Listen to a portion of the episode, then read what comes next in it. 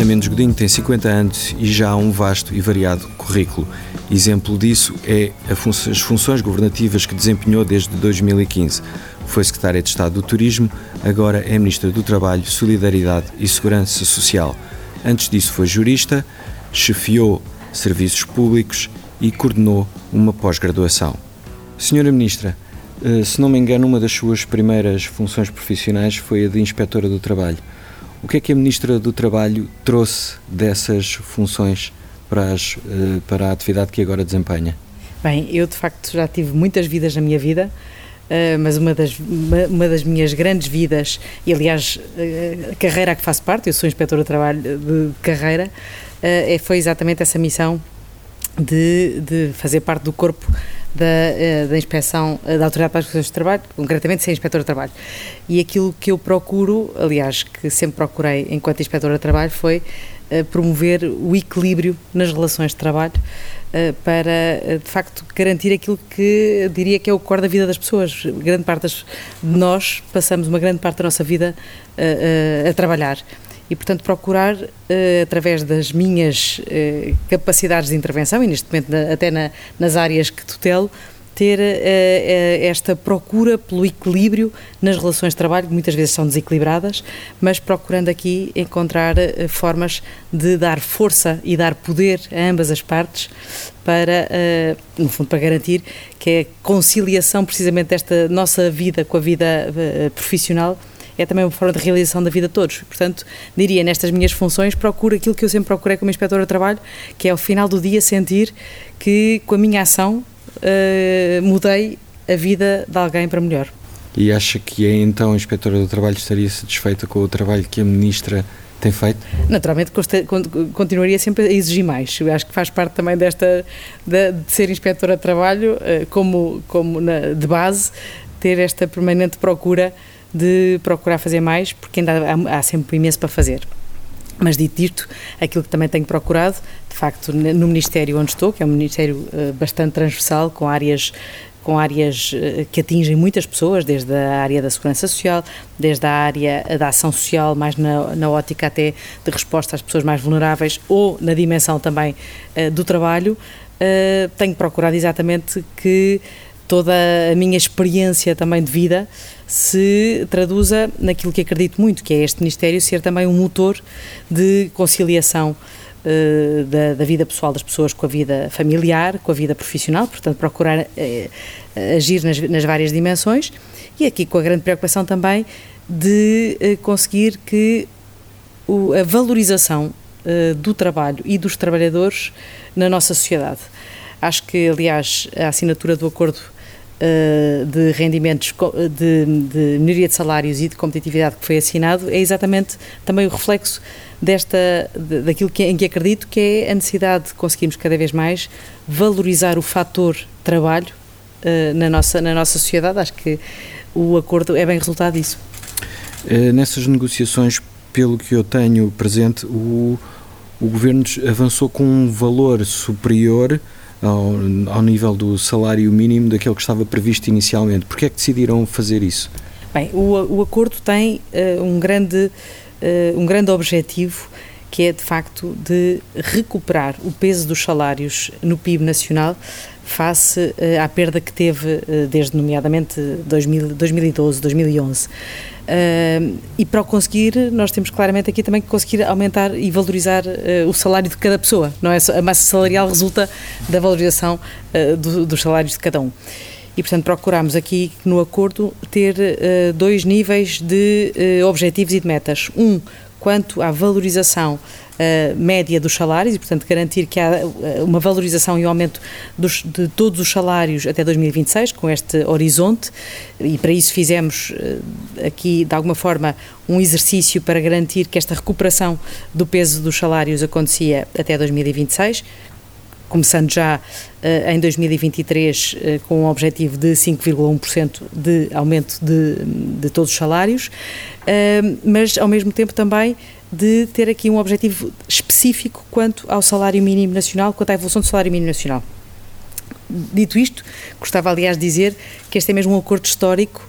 não só por ser um acordo uh, que é muito transversal e, portanto, que tem várias áreas de, de, intervenção, desde a questão da valorização dos jovens, desde a questão da valorização uh, dos salários, desde a questão também daqui de medidas para a competitividade de, uh, das empresas e também de simplificação de custos de contexto, mas pela primeira vez também assume-se num acordo a médio prazo, portanto aqui um acordo para quatro anos, um compromisso concreto quanto a valores eh, de aumento, seja do salário, de dos salários em geral, da média dos salários, seja em relação ao salário mínimo. Portanto, o que nós procuramos foi também garantir aqui previsibilidade e confiança, seja para os trabalhadores, seja para as empresas, quanto à, trajetória de evolução do salário mínimo assumida através de, deste acordo. Aquilo que também procurámos fazer foi garantir que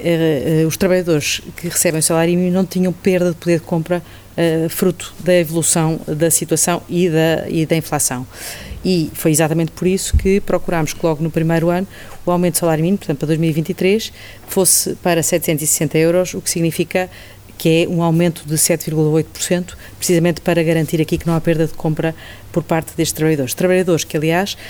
Uh, uh, em que tem, sido, tem havido este, este compromisso que temos procurado seguir de garantir que desde 2015 tem tido uma trajetória de recuperação uh, do, do, do, seu valor, do salário mínimo. Se pensarmos que nós tínhamos 505 euros, neste momento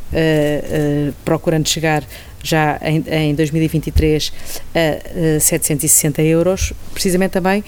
porque é uma forma de garantirmos que o salário mínimo, que é um instrumento determinante, nomeadamente no combate à pobreza, e de garantir que eh, temos aqui um instrumento para eh, apoiar estes trabalhadores a saírem da situação de pobreza, por isso é uma evolução que temos feito este, este diria, este esforço coletivo de que tenha sido, aliás, Uh, muito mais acelerado o seu crescimento do que em relação à globalidade dos salários, para precisamente também ser aqui um instrumento de, de inclusão e de combate à pobreza. Mas, Já agora só dizer, sim. e aqui com o objetivo que estabilizámos uh, no acordo de rendimentos, que foi este aumento ser uh, acontecer já previsivelmente, já com valores que pré-identificámos em cada um dos anos até 2026, para chegarmos àquele que tinha sido o compromisso, aliás, que estava no programa do Governo, para chegarmos a, pelo menos 900 euros uh, relativamente ao salário mínimo em uh, 2026. E, no entanto, há quem diga que não é suficiente tendo em conta o aumento da inflação.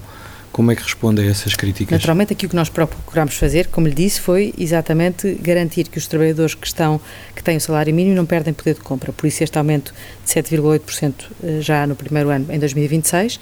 eh, também para procurar continuar esta trajetória eh, de evolução que tem acontecido desde 2015. Não nos esqueçamos, desde 2015 o aumento foi de cerca de 40% relativamente ao salário, ao salário mínimo e uh, nossa, o nosso objetivo é, de facto, quando chegamos ao final de 2026, temos passado de um salário mínimo que era de 505 euros para 900 euros. Acho que esse também é, é, é, também uma missão coletiva a todos nós, garantir que temos a capacidade, através deste instrumento do salário mínimo, que tem também uma função social, temos a capacidade também de, de apoiar uh, estes trabalhadores, a par, naturalmente, de outras medidas transversais que procuram também responder uh, aos trabalhadores de uma forma, diria, de, através de rendimentos não salariais. Exemplo concreto. Uh, Dou-lhe o exemplo concreto da, da, do programa que lançámos das da gratuidade das creches. Ou seja, cada vez mais o que estamos a procurar fazer é ter também instrumentos uh, ou mobilização de instrumentos uh, públicos, de recursos públicos, para também combater as desigualdades nas famílias e nos trabalhadores. Dou-lhe outro exemplo concreto, a criação da garantia uh, para a infância. Um instrumento que acho que é um instrumento poderosíssimo, criámos para procurar uh, combater uh, e quebrar ciclos de pobreza através de uma prestação nova, adicional, para chegar às crianças que estão em risco de pobreza ou de exclusão. Portanto, procurando chegar também às famílias que estão a maior risco de desigualdade Uh, uh, social por via do, do, do, dos rendimentos. Em relação à garantia para a infância, aliás, uh, neste momento já começámos a implementá-la em setembro. Temos, uh, fica completamente completa do ponto de vista também de prestação em 2023, já no próximo ano, e uh, a abrangência que estimamos é de cerca de 150 mil crianças abrangidas pela, pela garantia para a infância. Mas podia continuar noutro tipo já de rendimentos. Essa não, garantia não... para a infância, em termos concretos, para cada família, em que é que se concretiza? Esta é uma, é uma garantia financeira que este ano começamos em setembro com uma prestação que garante a, a, qualquer criança ou jovem que esteja em risco de pobreza ou exclusão ter 70 euros, ter no mínimo 70 euros uh, por, por mês. Em 2023, a partir de janeiro, ela é reforçada e, portanto, passa a ser 100 euros por mês. Esta prestação, e essa eu acho que também é uma, uma uma inovação que trouxemos com esta prestação, o que pretendemos é que não seja só um mecanismo financeiro de, de um apoio uh, a estas famílias, mas que seja uh, também aqui um instrumento de identificação das crianças e dos jovens que estão em risco de pobreza ou exclusão, para que tenham uma capacidade de resposta integrada por parte da rede social local para garantir os serviços essenciais uh, para todas as crianças. Isto resulta, já agora dizer, isto resulta da recomendação europeia para a garantia para a infância, que foi aprovada por unanimidade durante a nossa presidência. Nós apresentámos esta proposta durante a presidência uh, uh, que Portugal teve da, da, do Conselho de, do, da União Europeia. Realizou no Porto, se não me engano. Uh, fizemos a Cimeira Social no Porto, aliás, foi uma, uma, um, um, ponto alto da, da, da, presidência, mas conseguimos durante a presidência aprovar esta recomendação. E esta recomendação o que traduz é um compromisso de todos os Estados-membros, portanto, todos os países europeus, de, de criar mecanismos a nível uh, nacional que garantam que uh, são uh,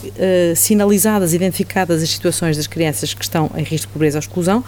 e são criados mecanismos para garantir os serviços essenciais a todas as crianças na Europa. Significa habitação, significa acesso à educação, significa acesso à saúde e acesso na, uh, também à alimentação. Suponho que essas medidas sejam agora concretizadas no Orçamento do Estado, que foi, cuja proposta foi apresentada esta semana pelo Governo, eh, que outras medidas estão incluídas no orçamento que tentam apoiar as famílias portuguesas nesta situação, nesta conjuntura que é mais difícil do que tínhamos previsto há uns anos? Bem, desde logo eh, estava, estava, comecei por lhe identificar algumas muito direcionadas às famílias com crianças. A questão da gratuidade das creches, é uma medida que eu eh, considero. Já agora, tem uma ideia na gratuidade das creches de quantas uh, uh, crianças é que serão beneficiadas no próximo nós, ano? Nós, na gratuidade das creches, este ano. Uh, o, a previsão que temos para a abrangência, quando eu digo este ano, é até ao final de, de dezembro, portanto, este uhum. ano civil é de cerca de 43 mil crianças abrangidas este ano. No próximo ano vamos alargar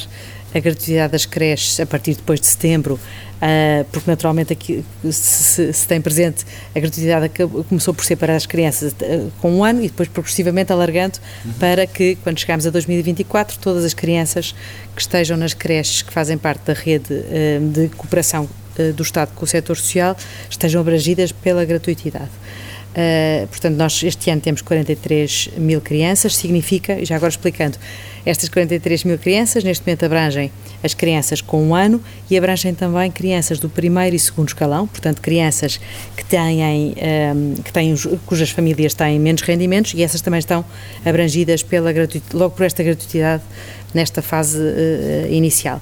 Para, para o ano, a estimativa que temos é de uh, cerca de 60, 63 mil crianças que estarão abrangidas também pela gratuidade, e também daremos um passo importante, que é a partir de janeiro, uh, o alargamento da gratuidade também às situações em que as famílias não encontrem uh, lugar no âmbito da, da rede protocolada com o Estado, do, do setor social, e, portanto, seja também alargada a situações do setor privado quando não haja capacidade de resposta por parte da rede eh, protocolada com o setor social. Portanto, esta diria que é uma medida uh, poderosa, muito importante do ponto de vista de resposta às famílias com crianças, de incentivo também Uh, aos jovens para, para constituírem família, além de que acredito que é mesmo uma medida que pode ser transformadora do ponto de vista de inclusão social. Uhum. Porque é a garantia de qualquer criança, independentemente uh, de que onde nasça ou em condições socioeconómicas viva, tem direito a uma creche e uma integração uh, no, no, sistema das creches para garantir também igualdade de oportunidades desde, desde que as crianças nascem. Portanto, acredito mesmo que é uma medida Mas disruptiva. tinha falado de outras iniciativas previstas Desculpa, no o entusiasmo é só por entusiasmo porque acredito mesmo muito nesta medida, Nessa acho medida, que é mesmo sim. uma medida transformadora do ponto de vista social e acho que, aliás, nos dá aqui também, acho que um sinal muito forte aos jovens, não é? Do ponto de vista que Portugal é mesmo o sítio para ter crianças e que, em que criamos as condições coletivas para ajudar as, as famílias jovens que têm, que têm crianças. Portanto, estava-lhe a falar na gratuidade das creches, também lhe falei na, na Garantia para a Infância, aí muito direcionada ao combate à pobreza uh, infantil e a, co- procurarmos quebrar ciclos de pobreza, de pobreza que muitas vezes uh, têm, têm dificuldade em cortar. Também outra medida importante que é o reforço do abono de família, que também começámos já agora em setembro, mas que faremos a sua, a, o seu, a sua continuação para reforçar o abono de família também das crianças e dos jovens e também a, a, a operacionalização na íntegra da alteração dos, escal, do, dos escalões abrangidos pelo abono de família, nomeadamente para garantir que eh, acompanha a evolução do salário mínimo e, portanto, para eh, eh, só pelo facto da evolução do salário mínimo eh, não poderia levar a, a que as crianças deixassem de estar abrangidas pelo, pelo escalão e, portanto, procurámos aqui que houvesse um acompanhamento para garantir que estas famílias têm uh, direito uh, ao abono. a manter o abono de família. Continuam a manter o abono de família. Depois temos outras medidas, uh, diria, muito importantes para os trabalhadores, que resultam, aliás, do compromisso Uh, que assinámos com os parceiros sociais e, portanto, traduz exatamente aquele que foi o compromisso, diria o trade-off entre todas as partes que assinaram o acordo uh, de, de, concertação social de, de, rendimentos de salários e competitividade, nomeadamente quanto à dimensão fiscal uh, de, sobre o trabalho. Aí temos algumas medidas que eu acho que são medidas também Uh, muito fortes do ponto de vista de alívio fiscal relativamente uh, à tributação dos trabalhadores. Por exemplo, a primeira medida que eu acho que é, que é especialmente impactante é uma alteração do mecanismo uh, do mínimo de existência para garantir que nos salários até mil euros o facto de, do trabalhador sair do mínimo de existência e entrar depois nos, nos escalões de tributação não cria ali uma, uma, um efeito uh, que uh, muita, muitas vezes até quase anulava o aumento do salário que tinha, portanto, garantindo que há, este, os aumentos traduzem no aumento real de rendimento para os trabalhadores. Depois também temos, uh, como sabe, o Sr. Ministro das Finanças, já apresentou uma alteração, nomeadamente de dois pontos percentuais no segundo escalão, relativamente ao, ao, ao, rendimento também do, dos trabalhadores, que é particularmente eu acho que importante neste esforço em que, por um lado, estamos a procurar que as empresas uh, aumentem o, os salários, mas ao mesmo tempo havendo aqui por parte do, do Estado esta diminuição da carga fiscal sobre o trabalho nestas dimensões para também garantir o rendimento efetivo para, para os trabalhadores. Outras medidas também uh, importantes e que aliás resultaram também do acordo de, de concertação é, por exemplo, esta medida nova que criámos de um benefício fiscal para as empresas que aumentem os salários, exatamente garantindo ou o valor que está previsto, uh, de aumento que está previsto no acordo de concertação social, ou que uh, aumentem mais do que isso, portanto, um valor igual ou uh, um valor superior, concretamente os 5,1%. Pode imaginar que, mesmo do ponto de vista também da importância de, da valorização dos salários, esta é uma medida determinante, porque é uma forma também de uh, incentivar uh, a que as empresas tenham este benefício fiscal relativamente à parte do aumento, do aumento que salarial. benefício fiscal seria esse? É um benefício fiscal, no fundo, que lhes permite depois também majorar os custos com esta valorização salarial no IRC. Portanto, é uma redução seletiva de IRC associada precisamente aqui à valorização Uh, uh, dos salários que vai em linha com aquilo que foi acordado uh, com, os, com os parceiros sociais. Já agora, ainda em relação a esta medida, acho que é também importante dizer que esta é uma medida que ficou, aliás, assumida por todos, que cumulativamente as empresas têm que, por um lado, fazer os aumentos em linha ou acima daquilo que está previsto no acordo de concertação social, mas além disso tem outro requisito que é as próprias empresas terem contratação coletiva dinâmica e, portanto, que no fundo este aumento resulta também de um diálogo social entre empregadores e trabalhadores, que é também um dos objetivos que temos assumido como uma grande prioridade, que é a dinamização da contratação coletiva. Quanto mais conseguirmos ter um diálogo efetivo entre empregadores e trabalhadores, acho que esse é o caminho para conseguirmos também ter organizações eh, mais competitivas, organizações mais produtivas e, acima de tudo, também conseguirmos cada vez mais eh, garantir uh, que uh, esta, esta, esta nossa construção uh, de sociedade resulta da participação ativa e efetiva uh, dos trabalhadores e das empresas também nesta sua capacidade de encontrar soluções em conjunto. Uh, também neste mês de. Sim, diga. Desculpe, é, as medidas são de facto muitas e, e, porque também muitas delas resultam do acordo a Constituição Social, há outra medida que eu acho que era também importante sinalizar que consta do Orçamento de Estado, que é um, o IRS Jovem. O reforço do IRS Jovem.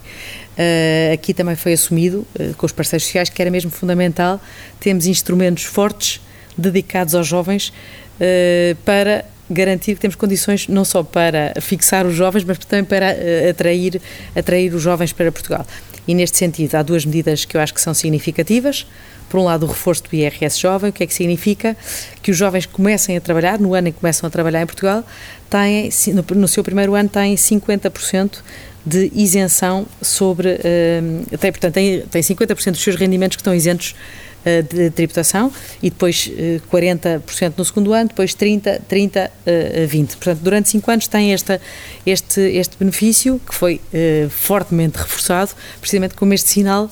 de também criar condições do ponto de vista de, de dos jovens iniciarem aqui a sua vida de trabalho. Outra medida também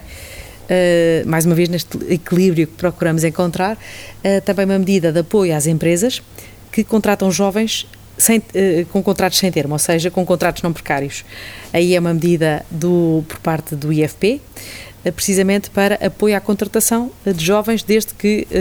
o salário que seja pago seja um salário que seja no mínimo 1.320 euros. Portanto, aqui mais uma vez o esforço de conjugação das nossas prioridades com também a mobilização de recursos públicos exatamente para alinhar com estas prioridades e, mais uma vez, num puzzle conjugado com os parceiros sociais, procurando que o esforço coletivo dê o resultado que todos queremos. Também neste mês de outubro começou a ser aplicadas as medidas do pacote Famílias Primeiro. Um, houve quem tivesse criticado a medida por achar que era uma medida avulsa, sem impacto ou sem verdadeiro impacto no dia a dia das pessoas. Como é que reage a essas a essas críticas, a essa iniciativa do Governo? Bem, uh, antes uh, já, já responderei à sua pergunta, mas eu há pouco esqueci-me de lhe, de lhe falar numa medida que está no Orçamento de Estado também que é particularmente importante, aí não, não tanto para os trabalhadores e para as, para as, famílias, mas mais uma medida para as pessoas que estão em situação mais vulnerável, nomeadamente pessoas que têm prestações sociais associadas, que é da atualização uh, do indexante de apoio social. Isto parece que é assim um nome que as pessoas nem percebem bem na prática o que é que isto significa, mas verdadeiramente aquilo que está previsto no Orçamento de Estado é uma atualização de um aumento de 8% uh, do, do IAS, significa que isto tem uma repercussão e uma influência em tudo o que são prestações sociais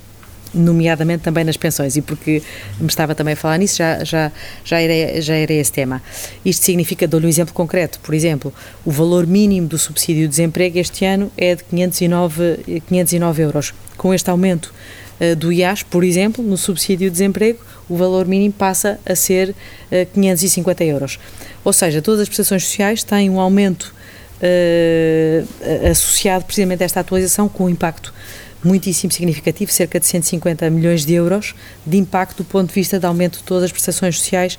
uh, que a Segurança Social paga e, portanto, também transversalmente é uma medida que chega uh, a muitas famílias através desta, desta atualização. Em relação às medidas extraordinárias e concretamente aquelas medidas que, de, que fazem parte do, do, do programa uh, Famílias Primeiro. Como sabe, desde que uh, temos uh, enfrentado estas, esta, esta exigência, diria, das consequências da invasão uh, da Ucrânia pela Rússia, as consequências das rupturas nas cadeias de distribuição, nas ruptura, nos custos da energia, temos procurado, de uma forma uh, combinada, articulada, procurar uh, responder de formas diferentes. Por um lado, através de medidas de controlo do custo da energia, portanto, tentar mitigar os efeitos do custo da energia. Por outro lado, uh, medidas mais direcionadas para segmentos mais, mais vulneráveis, como foi, por exemplo, a medida que uh, criámos para o, para o apoio alimentar às situações das pessoas que estão em situação mais, mais vulnerável. E também agora, nesta dimensão, de procurar chegar seja às famílias, seja às empresas, também com, procurar também assumir que as empresas têm aqui um papel fundamental até na manutenção de postos de trabalho que é mesmo crítico, assim como fizemos durante o, o tempo uh, Covid, em que procurámos também estar sempre a criar uh, formas de responder à, à, evolução da situação. Em relação ao, ao, pacote de famílias primeiro, aquilo que procurámos também desenhar foi uh, duas medidas de largo espectro, portanto, banda larga, para chegar potencialmente a, a, a, toda a população portuguesa, de uma forma diferente. Procuramos, por um lado, em relação aos pensionistas, criar aqui um mecanismo com um suplemento extraordinário para pagamento de meia pensão em outubro, no fundo garantindo Uh, uh, apoiando aqui a reposição do poder de compra em 2022, uh, com este pagamento que é feito, que já foi feito, aliás, já ontem, já começou a ser feito esta semana para a Segurança Social. Um, e será pago dia 19 para os pensionistas da Caixa Geral de Aposentações, mas que abrange 2 milhões e 700 mil pessoas em termos de, de impacto e, e cerca de mil milhões de euros de uh, custo desta medida que é uh, inteiramente suportada pelo Orçamento de Estado. Procurando aqui também haver um retorno uh, da, de, de, liquidez por parte do Orçamento de Estado às, aos portugueses em duas dimensões. Portanto, pensionistas, essa foi a medida direcionada aos, aos pensionistas e em relação às famílias, uma, um apoio dado aos, aos, adultos, não é? no valor de 125 euros e um valor de 50 euros a todas as crianças, independentemente do rendimento. Em relação aos adultos, tem um teto, portanto, é os adultos têm um rendimento até 2.700 euros, mas procurando aqui chegar o mais possível a maior, a, ao maior número de pessoas uh, possível, uh, também naturalmente aquelas pessoas que a quem afeta mais o, o efeito da, dos custos da inflação. Em relação à, à, questão ainda, penso que também me estava a falar sobre essa questão do, do relativamente aos pensionistas. Aquilo que fizemos foi garantir que através uh, da soma deste suplemento uh, pago uh, extraordinariamente agora em 2022, em outubro, assumindo que é agora que as pessoas precisam exatamente desta, desta liquidez adicional para apoiar na, na, recuperação do poder de compra. E através da atualização das pensões que é feita a partir de janeiro, que através da soma dos dois valores dá exatamente aquilo que estava uh, previsto na forma de atualização das pensões, que é uma fórmula que não estava preparada manifestamente para, para ciclos em que há uh, uma oscilação uh, completamente fora daquilo que seria a trajetória normal. E, portanto, aquilo que procurámos foi, por um lado, salvaguardar exatamente e garantir que, que, esta, que o valor resultante da fórmula é pago a, todos os pensionistas, portanto, garantindo que não há nenhuma, nenhum corte do valor que, que as pessoas têm direito e procurando também que a liquidez fosse dada já esta, esta meia pensão dada já em outubro para garantir que uh, o apoio na, na, reposição do poder de compra. Hum, a questão é que tem havido também algumas críticas levantando o problema de que no longo prazo as pensões acabariam por perder um, com a evolução da, da economia. Eh, que garantias é que pode dar que não é, que não é isso que vai acontecer? A garantia que eu posso desde logo dar e que temos, aliás, sempre transmitido é que a nossa preocupação foi sempre garantir que, por um lado, Uh, damos confiança ao sistema, a todos os pensionistas uh, que já hoje fazem parte do sistema, de que uh, o sistema de proteção social responde e tem capacidade de resposta, do ponto de vista também da sua liquidez, mas também estamos a dar um sinal às futuras gerações de uma gestão prudente do sistema para, para garantir que responde também às novas gerações, nomeadamente às que estão a entrar no mercado de trabalho. Com esta salvaguarda sempre que também assumimos. Nós criámos uma comissão eh, para avaliação da sustentabilidade da Segurança Social e para a diversificação das fontes de financiamento da Segurança Social. Uh, os trabalhos desta Comissão estão previstos estar concluídos no final do primeiro uh, semestre do próximo ano. E, portanto, o nosso compromisso também é esse, em função da evolução da situação, naturalmente, e em função também das conclusões desta, desta Comissão, naturalmente, em função destas circunstâncias, também decidirmos o valor para 2024, sempre com esta preocupação de também de salvaguardar o poder de compra das pessoas e salvaguardar a confiança e a, e a, e a capacidade das pessoas se reverem num sistema de proteção coletiva que tem demonstrado que é de facto um sistema que funciona. Quando muitas coisas falham, é, tem sido, aliás, o sistema de proteção social que tem estado sempre Uh, ao serviço das pessoas, mobilizando e reinventando-se muitas vezes também para chegar, para chegar às pessoas. Isso aconteceu durante a pandemia, Covid, e agora também eu acho que tem, dado, tem dado aqui este sinal forte às pessoas de procurar estar sempre uh, ao serviço para o qual foi criado, com esta garantia também de uma gestão uh, prudente, naturalmente, mas gestão prudente e voltando a, a, também à questão da, da fórmula que mostrou que de facto uh, que esta que a, que a, fórmula da atuação das pensões não, não está prevista para nem para situações em que a inflação é muito baixa nem para situações em que a inflação uh, em que há uma grande oscilação da inflação. Exemplo concreto foi, por exemplo, os aumentos extraordinários que fizemos nos últimos anos, precisamente não cumprindo a fórmula, porque se tivéssemos cumprido a fórmula não, não, não teriam existido. E, portanto, também procurando em cada momento avaliar aquilo que, que é preciso ser feito para, para garantir também que todo o modelo de construção de proteção social eh, também eh, retrata exatamente aquelas que são as preocupações, acho que todos nós, que é um sistema de proteção coletiva que eh, funciona e que garante a todos que vale a pena fazer parte dele. Sim, senhora, senhora Ministra, muito obrigado por ter participado no nosso podcast. Terminamos assim mais uma edição do Política com Palavra. Para a semana a mais, até lá.